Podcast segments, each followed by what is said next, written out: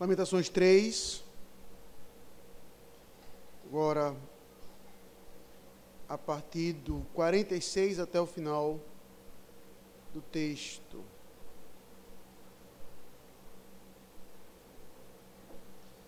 Lamentações 3, a partir do 46. Diz assim a palavra do Senhor: Todos os nossos inimigos abriram contra nós a boca. Sobre nós vieram o temor e a cova, e a assolação e a ruína. Dos meus olhos se derramaram torrentes de água por causa da destruição da filha do meu povo. Os meus olhos choram, não cessam e não há descanso, até que o Senhor atenda e veja lá do céu. Os meus olhos entristecem a minha alma por causa de todas as filhas da minha cidade. Caçaram-me como se eu fosse ave, os que sem motivo são meus inimigos. Para me destruírem, lançaram-me na cova e atiraram pedras sobre mim. Águas correram sobre minha cabeça. Então disse: Estou perdido. Da mais, da mais profunda cova, Senhor, invoquei o teu nome. Ouviste a minha voz, não escondas o ouvido aos meus lamentos, ao meu clamor. De mim te aproximaste no dia em que te invoquei e disseste: Não temas. Pleiteaste, Senhor, a causa da minha alma, remiste a minha vida. Viste, Senhor, a injustiça que me fizeram, julga a minha causa. Viste a sua vingança toda, todos os seus pensamentos contra mim. Ouviste as suas afrontas, Senhor, todos os seus pensamentos contra mim, as acusações dos meus adversários e o seu murmurar contra mim o dia todo. Observa-os quando se assentam e quando se levantam, e seu objetivo da sua, e sou objeto da sua canção. Tu lhe, tu lhe darás a paga, Senhor, segundo as obras das suas mãos. Tu lhe darás cegueira do coração, a tua maldição imporás sobre eles. Na tua ira os, os perseguirás, e eles serão eliminados debaixo dos céus do Senhor. Vamos orar? Senhor Deus, mais uma vez, humildemente nós te imploramos que teu Santo Espírito nos ilumine para que possamos compreender a tua santa palavra. Ó Deus, para que no meio desse texto tão rico, tão bonito, ó Pai, possamos descansar ainda mais num Deus que se encontra no controle de tudo. Então, tem misericórdia de nós e em Cristo Jesus que nós oramos. Amém. Crianças, o texto que a gente leu ao longo de todo o culto, tá certo? Ou seja, para nós ler uma leitura contínua de 66 versículos, tá certo? Ele, como se você tenha ouvido os outros sermões, tá certo, crianças? Se você aprendeu multiplicação ou divisão, tá? Você olha a quantidade de versículos aí e divida por três. Ou você pega a quantidade de versículos do capítulo anterior e multiplica por três. E aí você vai ter uma pista de por que esse capítulo é tão longo. Veja que eles são 66 versos, que é 22 vezes 3. Então, esse texto, eles são três acrósticos. Não apenas um, mas três no mesmo texto. Tá certo? Então, cada versículo começando com a letra do alfabeto, a cada 22. Só que de uma forma poética, tá certo, crianças? O foco de Jeremias aqui é o acróstico do meio. Como se fosse um sanduíche e que a melhor parte é o hambúrguer, que fica ali no meio. Jeremias faz a mesma coisa aqui, tá bom? Então, nesse, nessa carne do hambúrguer, o que, é que ele está nos ensinando? E aí é fácil até ensinar eles com uma ilustração, para que vocês possam entender bem. Provavelmente todos vocês aqui, ou a boa maioria, teve uma festa de um ano. Nem que tenha sido um bolo para bater foto, como diz a sua mãe. Mas você provavelmente teve lá uma festinha de um ano. Aí, crianças, eu pergunto para vocês: você lembra da sua festa de um ano? Você para e pensa e diz assim: olha, a minha festa de um ano foi o máximo, foi bom demais. Você acha que daqui a oito anos a Mônica vai virar para mim e vai dizer assim: pai, o senhor é um homem de visão quando o senhor me vestiu de Rey de Star Wars? Ela vai saber disso, se souber, quando ela pegar um álbum de fotos. Quer dizer, isso é muito arcaico, né? Quando ela vê no Facebook. Quando ela pegar o celular, o tablet e ver as fotos dela, ela vai dizer: Olha como foi o aniversário de um ano. Olha quanta coisa aconteceu. Eu nem me lembro, eu nem sabia. Mas olha quanta coisa. Então, crianças, Jeremias, ele começa a olhar para trás e ele começa a ter esperança exatamente naquilo que ele nem se lembrava Como uma criança de um ano, que ela não se lembra de nada da sua festa de aniversário. Zero. Mas quando ele olha mais velho, quando ele olha adulto, ele percebe que, mesmo sem ele entender nada, os pais tomam conta dele, celebram com ele, se alegram com ele e protegem ele. Do mesmo jeito, crianças, é Deus para conosco. Mesmo em meio aos nossos problemas, mesmo em meio a qualquer situação, nós precisamos nos lembrar a cada dia daquilo que Cristo já fez, lendo as Escrituras, lembrando Suas promessas, para que a gente possa descansar num Cristo que faz e fez e continuará a fazer pela nossa vida. Que Deus os abençoe. Irmãos, o texto que nós lemos, como eu já expliquei aqui para as crianças, tá certo? Ele é o ápice da alimentação de Jeremias. Ele é, em todos os sentidos, o meio do texto não apenas a quantidade de capítulos, tá certo? Que ele é o capítulo central, é o capítulo do meio do livro, tá certo? Então, é dois para dois a direita, dois para a esquerda e o três no meio, tá certo? E nesse capítulo, Jeremias, para ressaltar isso, você vê que, como, ele, como eu falei, ele faz três acrósticos aqui. É por isso que o capítulo é longo. Ele não tem versículos muito longos, como os outros dois que só falam de sofrimento mas ele é o mais longo, exatamente porque ele faz de uma forma visual para que você perceba o que, o que é que está no meio do sofrimento. Ele começa falando sobre o sofrimento do 1 ao 22, aí ele vem, do 21, na verdade, é quando ele dá a pausa, e aí continua mostrando o que é que, o que, é que pode trazer esperança a ele. E a partir dali, ele volta para a questão do sofrimento, mas já agora com outra perspectiva. Quando ele se lembra exatamente do que ele deve lembrar, ele já não olha para o sofrimento dele com a mesma perspectiva, mas com a perspectiva de esperança renovada. Tá certo? Então vamos tentar observar isso no texto, tá bom? Então, como eu disse, dos versículos de 1 a 22, nós não vamos encontrar nada de novo nesse sentido do que não foi dito nos capítulos passados. Estou fazendo apenas uma breve recapitulação aqui para quem não estava presente nos sermões passados. É onde Jeremias ele observa todo o sofrimento de Israel, sitiada, acabada, desculpa, de Judá, Jerusalém, né, melhor falando, por Nabucodonosor. E ele vai perceber como Deus se tornou inimigo deles por causa do pecado, usando uma linguagem de guerra, como Deus entesou o arco, né, ou seja, pegou o arco para atirar e acertou o coração deles. Tá? Como a aquele sofrimento é grande, como os olhos dele choram por causa disso. Tá? E aí, tudo isso você vai ver dos versículos de 1 a 20. Tá? E aí você percebe que no versículo 20, até para você ver agora dito o que já é feito o tempo todo, no versículo 20 vai dizer assim: Minha alma continuamente os recorda, se abate de dentro de mim. Então veja que aqui ele exatamente ele faz o que foi dito, ele se lembra ele vai dizer que tudo aquilo que aconteceu em Israel, tudo aquilo que está acontecendo em Israel, é coisa que ele não consegue esquecer.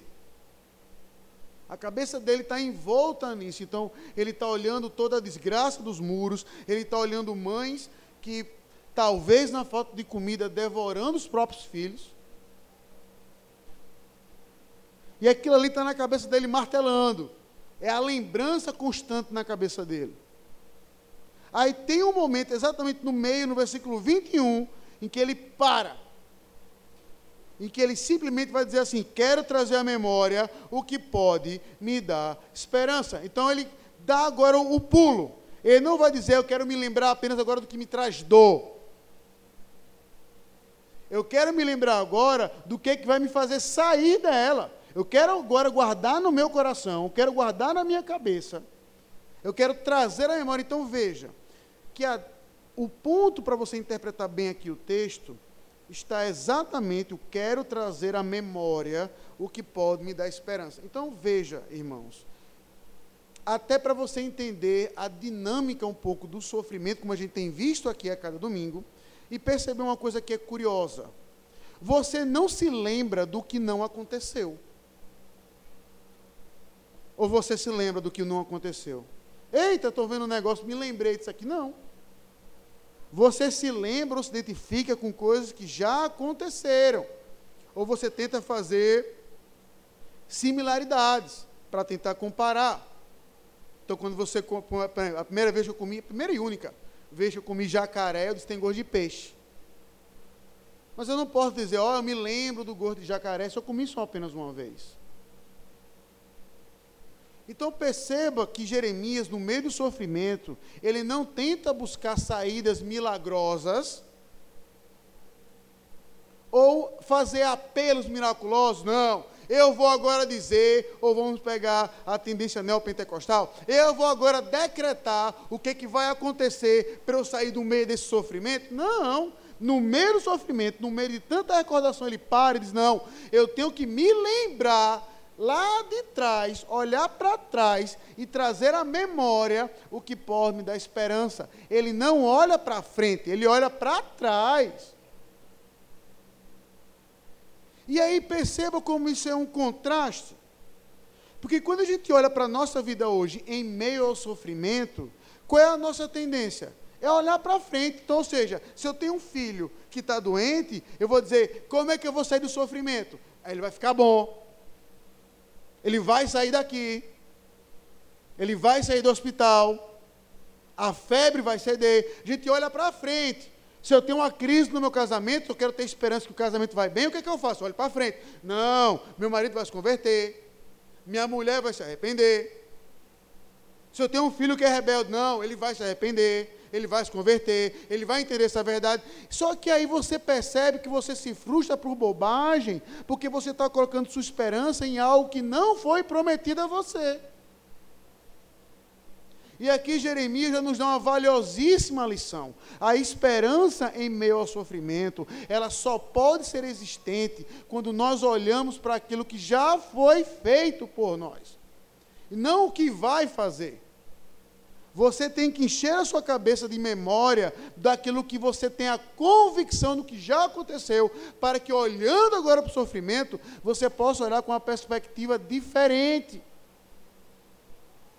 E o que é que Jeremias traz à memória? E o que é que Jeremias traz à memória? E aí, meus irmãos, é impressionante o que é que ele traz.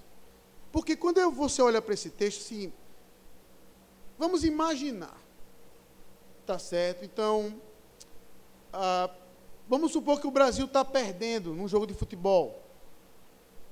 Tá certo? Pronto, pronto, vou fazer melhor. A Copa STNE, trocar o exemplo aqui no púlpito. Todo ano o jockey perde o futebol masculino. Porque foram seis anos disso. Aí começa a jogar, ganhou a primeira, digo, pode acabar a Copa. Eu já disse lá, pode chover. Pode decretar o fim da Copa, tá bom. Porque eu olhava para o passado, seis anos de derrota. E aí, quando passa pela primeira vez, acho que não vou dizer que é na história, mas de seis anos que passa para a segunda fase, eu digo, oxe, meu filho. Passou, eu digo, vai perder no primeiro jogo. Já dizia, eu confesso que minha fé foi pequena, fui para casa. Aí chega só o WhatsApp, pastor, venha ver o jogo da semifinal. Tá bruxaria. Não fui. Minha fé disse, fique. Ainda bem que eu não fui. Perderam de 4 a 1. O fato é, ano que vem, eu já tenho esperança. Pronto. Subiu o patamar. A gente chegou na semifinal. Podemos olhar mais para frente agora. Porque, veja, existiu algo que está aqui, ó. Um evento que você vai olhar para frente agora com a perspectiva de esperança. O que que Jeremias olha? Porque isso que eu acho engraçado. Ele poderia olhar para N coisas. Ele poderia olhar para o, o Egito, ou poderia olhar para Davi, poderia olhar para o período do juiz. Ele poderia pregar N situações do Antigo Testamento para lembrar dos deuses antigos Olha como meu Deus é grande, olha como meu Deus é poderoso. Mas ele olha para quem? E aí que eu acho o paradoxo dessa passagem fantástico. Ele olha para ele. Como assim, pastor? Preste bem atenção. Olhe, e vamos reler aqui, para onde é que Jeremias está olhando para ter esperança. Aí veja o versículo 22. As misericórdias do Senhor são a causa de não sermos consumidos, porque as suas misericórdias não têm fim, renovam-se a cada manhã. Ele está olhando para ele, ele não está olhando lá para fora assim, por que eu não sou consumido de manhã todo dia? Porque a misericórdia do Senhor se renova. E aí ele vai mostrar exatamente que bom é o Senhor que esperam nele. Ele vai olhar uma perspectiva altamente pessoal. E se você tem dúvida de que ele não está olhando para outra pessoa, mas está olhando para ele, veja os versículos 27 e 28, que eu vou aplicar nisso já já. Bom é para o homem suportar o seu jugo na mocidade, assente-se solitário, fique em silêncio, porquanto esse jugo Deus pôs sobre ele. Põe a boca no pó, talvez ele nasça esperança. Dê a face ao que fere, face de afronta. O Senhor não rejeitará para sempre, pois ainda que entristeça alguém, usará de compaixão segundo sua grandeza. E aí no versículo 39, o que, é que ele vai dizer? Por que, pois, se queixa o homem vivente? Queixe-se cada um dos próprios pecados. Ele vai criar esperança exatamente porque Jeremias, por Jeremias, já era motivo para que Deus desse nele toda a carga da ira. Ele olha para ele e vai dizer: Meu amigo, só eu e os meus pecados era motivo para que Deus eu acordasse de manhã e zapt, nem abrisse os olhos. Todo dia morresse ali deitado. Mas o fato é que eu acordo, levanto, trabalho, reclamo, choro, me caso, estudo. E ainda assim eu tenho a coragem de reclamar e ou ser fraco. Ele olha exatamente, ele faz o oposto do que muitos de nós consolamos os nossos irmãos, por exemplo. Que é como? Quando tem um, uma, por exemplo, quando tem uma pessoa doente, ou quando você está passando por um período de desempregado. Vamos pegar a crise. Você está desempregado. Aí o que, é que você tenta consolar o irmão? Ao invés de olhar para o passado, olha como Deus te sustentou até aqui, você vai dizer o quê? Mas fulaninho está pior porque fulaninho não tem nem o que comer. Você tenta olhar para uma desgraça que é pior que a sua para dizer, mas eu não estou tão ruim quanto ele. Jeremias nem faz isso. Ele olha para ele e vai dizer assim: Senhor, eu sou o motivo pelo qual eu já, já tenho misericórdia demais no mundo, porque eu estou vivo a cada manhã, todo dia. E é aqui nisso, meus irmãos, eu quero traçar duas aplicações, certo? Bem diretas. A primeira, quero direcionar em particular aos jovens, tá certo? Porque veja, aí no versículo, pulou a página aqui, 27, 28, quando vai dizer assim: Bom é para o homem suportar o jugo na sua mocidade, assentar-se sozinho, solitário. Nós nunca tivemos uma geração no mundo que é tão insatisfeita. E aí você quer ver um exemplo disso, de como hoje é essa geração que a gente vive é uma geração que teve a oportunidade, como muitos não tiveram no passado, mas não é o suficiente. E aí, deixa eu dar um exemplo que aconteceu sexta-feira. Sexta-feira teve o lançamento do, do, livro do seu Raimundo, fomos lá. Aí, quando voltamos para casa, quando chegou em casa, chega Leozinho e segue-se o diálogo. Pai, o senhor vai escrever algum livro? Aí eu disse: Não sei, meu filho, acho que não. Eu não me considero um bom escritor como o seu Raimundo. Aí ele: Que pena, porque eu já escrevi o meu. Aí eu disse, pois é, meu filho, você escreveu um livro, mas o seu livro foi basicamente de desenho, né? Você não escreveu um livro, você desenhou um livro, mas é um livro. Que bom, que ele pare aí. Mas onde eu quero chegar? Há 25 anos atrás, ou seja, quando eu tinha lá, lá, quase 30 anos atrás, quem outros de nós pequenos imaginava escrever um livro? Ninguém. A maioria de nós, talvez não, talvez o, os mais espertos aqui. Mas em nenhum universo, mulher pequena, eu vou escrever, vou entrar na ABL. Hoje, com o advento das plataformas digitais, jovens, todo mundo escreve livro. Ou eu estou enganado?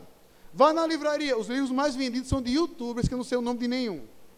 Eu tive que pesquisar quando eu vi lá um tal de Kéfera. Quem danado é o nome de escritora Kéfera? Aí peguei o YouTube, vi lá. O YouTube não, o smartphone e lá. Todo mundo escreve um livro. Só que agora você tem uma oportunidade que seus pais não tinham 30 anos atrás, e os jovens reclamam de quê? Mas ninguém compra. Mas ninguém lê. Fulaninho, o livro dele, olha para isso. Livro de youtuber faz sucesso e o meu livro de poesias arcaicas romanas não faz. Não encontra satisfação em nada. Pode fazer o que fizer, pode escrever o livro, não está bom. Pode fazer um bom desenho, não está bom. Pode viajar para fora, ah, mas fulaninho já viajou o mundo. A geração de vocês, jovens, é insatisfeita o tempo todo com bobagem. E acredite, você nunca vai encontrar satisfação. E você vai se enganar até chegar à velhidade de achar que o seu problema é a cidade que você mora, de achar que o problema é a profissão que você escolheu, de achar que o problema é a mulher que você se casou, é o homem que você se casou. O problema da sua vida, meu caro irmão, é você a partir do momento em que você entende do aquilo que já foi feito, é por isso que Jeremias, no sofrimento, ganhe resiliência. No sofrimento, ganhe força. Não vá para Facebook, Twitter, para reclamar as pitangas e por aí afora, como do mundo é injusto. Mas ganhe força para que você possa assim dizer: olha, como Deus me deu força para aguentar até aqui. e como eu devo estar satisfeito nele. Mas nesse ponto eu vou concluir, vou voltar já já. Então, jovens, eu poderia até para ir cair para o argumento que vocês não têm do que reclamar, mas isso nem é verdade, porque eu sei que muitos de vocês têm sim problemas, graves até. Crie força. Crie força se examine, não olhe para fora, olhe para si, perceba, como diz Jeremiah Burroughs, num grande livro, é, não tem traduzido ainda, Mal dos Males. O seu maior problema, por maior que seja, ele pode ser infinitamente grande, maior do que você, ele não se compara com o seu mínimo pecado. O seu mínimo pecado de olhar para a mulher com intenção impura, de não estar satisfeito de Deus, esse mínimo pecado foi suficiente para causar o maior sofrimento de todos em Cristo. E ainda assim você se acorda toda manhã, e não apenas isso, sendo chamado de filho de Deus. Seja forte. Sofra como um verdadeiro cristão, para que no futuro você possa ser um bom líder, um bom exemplo e não uma geração de homens e mulheres, meninos e meninas, que não sabem o que querem da vida, porque não encontram satisfação em nada, porque procuram no lugar errado.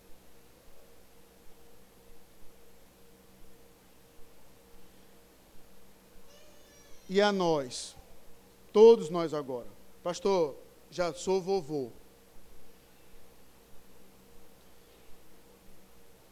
Mas é o mesmo princípio. Irmãos, em meio ao nosso sofrimento, já falei isso aqui, só vou repetir. Em meio ao nosso sofrimento, a nossa tendência sempre é ser egoísta e sempre ser exagerado, como lamentações. A gente sempre olha para nós como sendo a pessoa que mais sofre no mundo inteiro, que não tem ninguém no mundo que possa sofrer como nós e um sofrimento que é mínimo, nós maximizamos. E aí perceba algo, que você já, independente da idade, você tem o mesmo raciocínio de criança pequena quando cai. Criança pequena quando cai, você já percebeu quando é que ela chora? É óbvio que uma pancada feia, uma queda feia, ela vai chorar no ato. Mas uma queda boba, se seu filho estiver brincando lá no quarto, se a Mônica estiver brincando sozinha lá no quarto, e ela tiver uma quedinha boba, ela vai chorar? Vai nada, não tem ninguém perto. Agora, deixa ela cair na minha frente. Deixa ela cair na frente dos pais, deixa ter plateia, deixa acontecer como eu, eu já vi essa cena de um bebê, não vou lembrar agora qual, que caiu no quarto, não tinha ninguém por perto, ele olhou, olhou, não tinha ninguém, ele andou até a sala. Aí chegou na sala, viu gente, bé! E que lindo a dinâmica do ser humano no meio do sofrimento. Eu não quero simplesmente sofrer, eu quero que o mundo veja meu sofrimento. Eu quero que o mundo se apiede de mim. Oh, coitadinho, machucado, miserável homem que sou. Estou machucado, estou ferido, minha unha quebrou. A nossa dinâmica sempre é esse meu sofrimento. Achar que a gente sofre muito e aumenta. Entenda. Eu não estou dizendo que você que chegou essa noite com sofrimento, em luto, com um problema, com a mãe no hospital, que isso não é sofrimento. Não estou nem insinuando isso.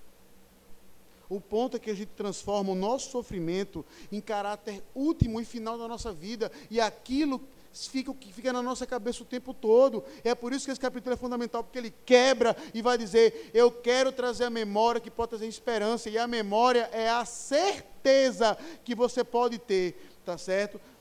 E aí leia, tá certo? Por favor, o versículo 38 e 39. Vai dizer: Acaso não procede do Altíssimo tanto o mal como o bem? Pois que pois se queixa homem vivente, queixe cada um dos seus próprios pecados. Você não olha para o sofrimento que você causou a Cristo por causa do seu pecado. Você não se queixa disso. Aí sim, meu filho, é queixa para uma vida inteira. Mas ao contrário, hoje nele você pode olhar para trás, para aquilo que Cristo fez objetivamente, não como um amuleto, não como algo que vai acontecer, mas na certeza que o seu pecado trouxe sofrimento ao seu Senhor, para que agora você possa ter esperança, na certeza de que no meio do seu sofrimento você tem um Deus que está com você.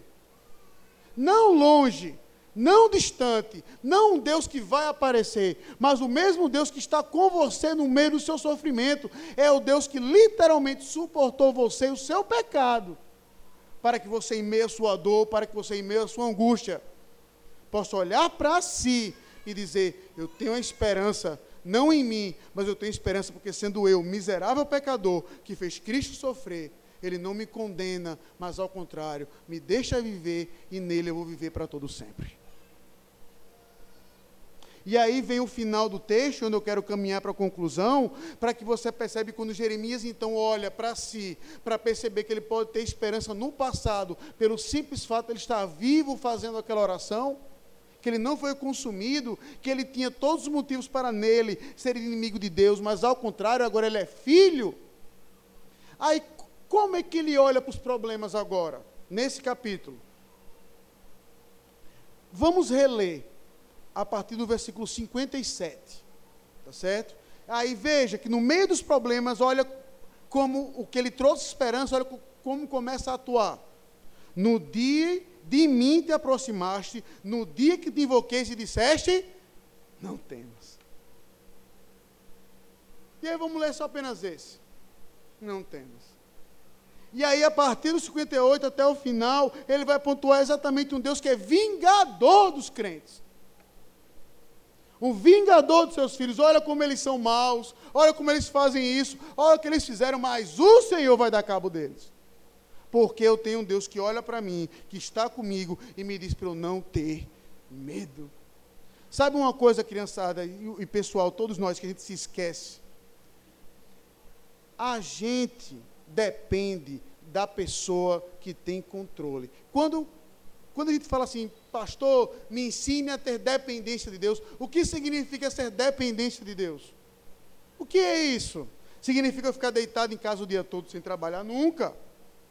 Jamais. Significa eu simplesmente trazer meu filho para a igreja e achar que o Espírito Santo vai possuí-lo e vai virar crente? Jamais. Ser dependente de Deus é um ato concreto do ser humano de olhar para a situação e saber quem está no controle, porque você sabe quem está no controle, você se aquieta. É exatamente isso, de forma muito clara, que você vê Cristo no mar. Quando o mar tempestuoso, para lá e para cá, ele dorme. E quando os discípulos agoniados, mestre, o senhor não vai fazer nada. Ele fala, para quê? Por que vocês estão aperreados? Mar, cala a boca. Vento, silencia-te. Ele dormia, não era porque ele sabia o que ia acontecer. Ele dormia porque ele tinha o controle da situação. Você tem um Deus que está no controle, aí veja como isso é fantástico. Não apenas no controle da situação do universo, mas no controle da sua vida, que individualmente, particularmente, a sua vida tem um valor incalculável em Cristo Jesus. Você tem um valor individual. Você não apenas não foi consumido por causa do seu pecado, como você foi salvo.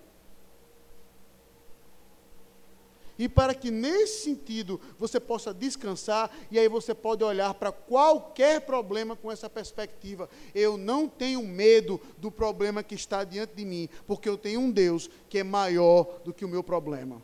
Porque eu tenho um Deus a qual esse problema, o máximo que ele vai fazer comigo é me fazer chorar. O que esse problema, o máximo vai fazer comigo é me dar cabelo branco. O máximo que esse problema pode causar de mim é a minha morte. Ele pode até me sufocar a um ponto que eu morra. Por causa de um câncer, por causa de uma doença, por causa de perseguições, por causa de armadilhas do diabo mas eu posso olhar para esse cenário e dizer que eu sou filho de um Deus que em Cristo venceu a própria morte, que venceu o diabo, que venceu o inferno, e esse Cristo é o meu Cristo. E aí eu posso olhar para isso e dizer: está aí, eu não tenho medo de nenhum problema, porque está aí quem é o meu Salvador e é o meu vingador, que me vai vingar, e preste bem atenção nisso. A gente, sempre que a gente fala em vingança, na Bíblia, a gente sempre quer aplicar terrenamente, né? Aos nossos adversários aqui, por meus irmãos, abra sua mente. A maior vingança de Cristo, a sua maior vingança vai dar no dia da segunda vinda, em que ele vai vingar você da morte em pessoa. Ele vai vingar você, não é apenas de um inimigo qualquer, não. Ele vai redimir você, e a morte, você vai olhar para ela e vai dar risada, porque ela vai sofrer no inferno, e você é eternamente na glória do Pai. É esse o nosso Senhor, um vingador tão perfeito que vinga até a própria morte a morte dos nossos entes queridos, a nossa própria morte e é você ter uma confiança que é objetiva no que Cristo fez e não subjetiva no que alguém pode fazer por você. A pergunta onde eu concluo de forma direta é aonde você tem buscado satisfação, aonde você tem buscado tranquilidade, descanso. É no Cristo? Que mantém você vivo e seu filho e vai vingar você de tudo e de todos? Ou naquilo que pode e vai ser tirado de você?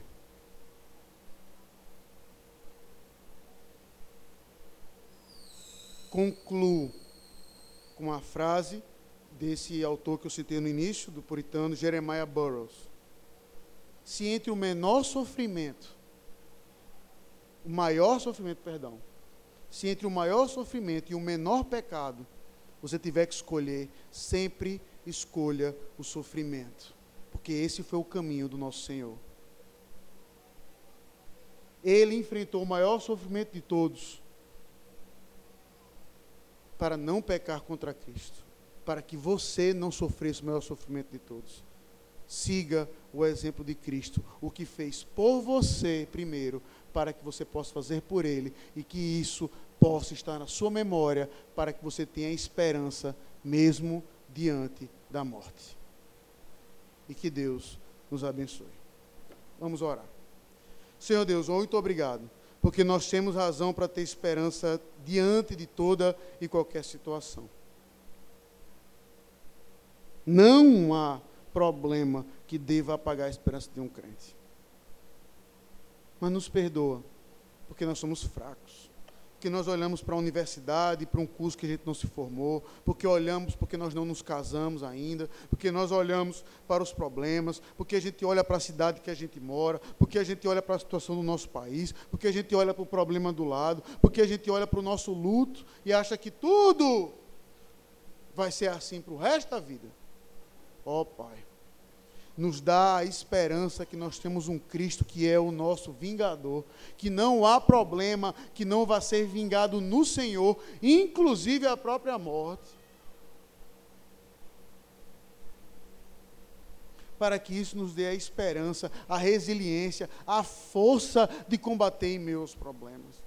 De encher a nossa cabeça de esperança objetiva naquilo que o Senhor fez. No valor que nós temos de saber que nós acordamos ao longo de 10, 15, 20, 30, 80 anos. E o Senhor não nos consumiu no nosso próprio pecado. Ó oh, Senhor, que maravilha é de saber não apenas isso, porque isso é geral, se aplica até aos que não são teus filhos aqui, mas em particular aos teus filhos. O Senhor não apenas renova a misericórdia assim, mas como o Senhor diz para eles: não temas. O problema não vai consumir você em caráter final, porque eu vou vingar você de tudo e de todos. Nos dá, Senhor, a capacidade objetiva de descansar naquele que tem o controle nos ajuda a olhar o cristianismo como aquilo que ele é, não como um talismã de coisas boas, não como algo que a gente esfrega para acontecer algo de bom lá na frente, mas olhar para o cristianismo com uma certeza inexorável daquilo que o Senhor fez por nós, para que isso nos dê esperança para toda uma vida. Enche, Senhor, o nosso coração de esperança, mas de uma esperança boa, de uma esperança concreta, de uma esperança que nem a morte pode nos tragar, porque ela vai ser tragada e nós não. Tem misericórdia, ó Pai, daqueles que estão aqui por conta própria, que não têm o Senhor para chamar de Pai, que não têm o Senhor para chamar de vingador eles estão aqui até hoje pela tua misericórdia. Que eles não transformem, então, a tua misericórdia em libertinagem, porque um dia eles vão lhe prestar contas ao Senhor. Que o Senhor quebre o coração deles, que eles sofram. E que no sofrimento eles possam encontrar Cristo, o Salvador. Nos abençoa, ó oh Pai, e tem misericórdia de nós, eu te clamo em Cristo, o nosso Senhor, nosso Salvador, o grande sofredor, para que a gente não sofresse em caráter eterno. Nome dele, nós oramos. Amém.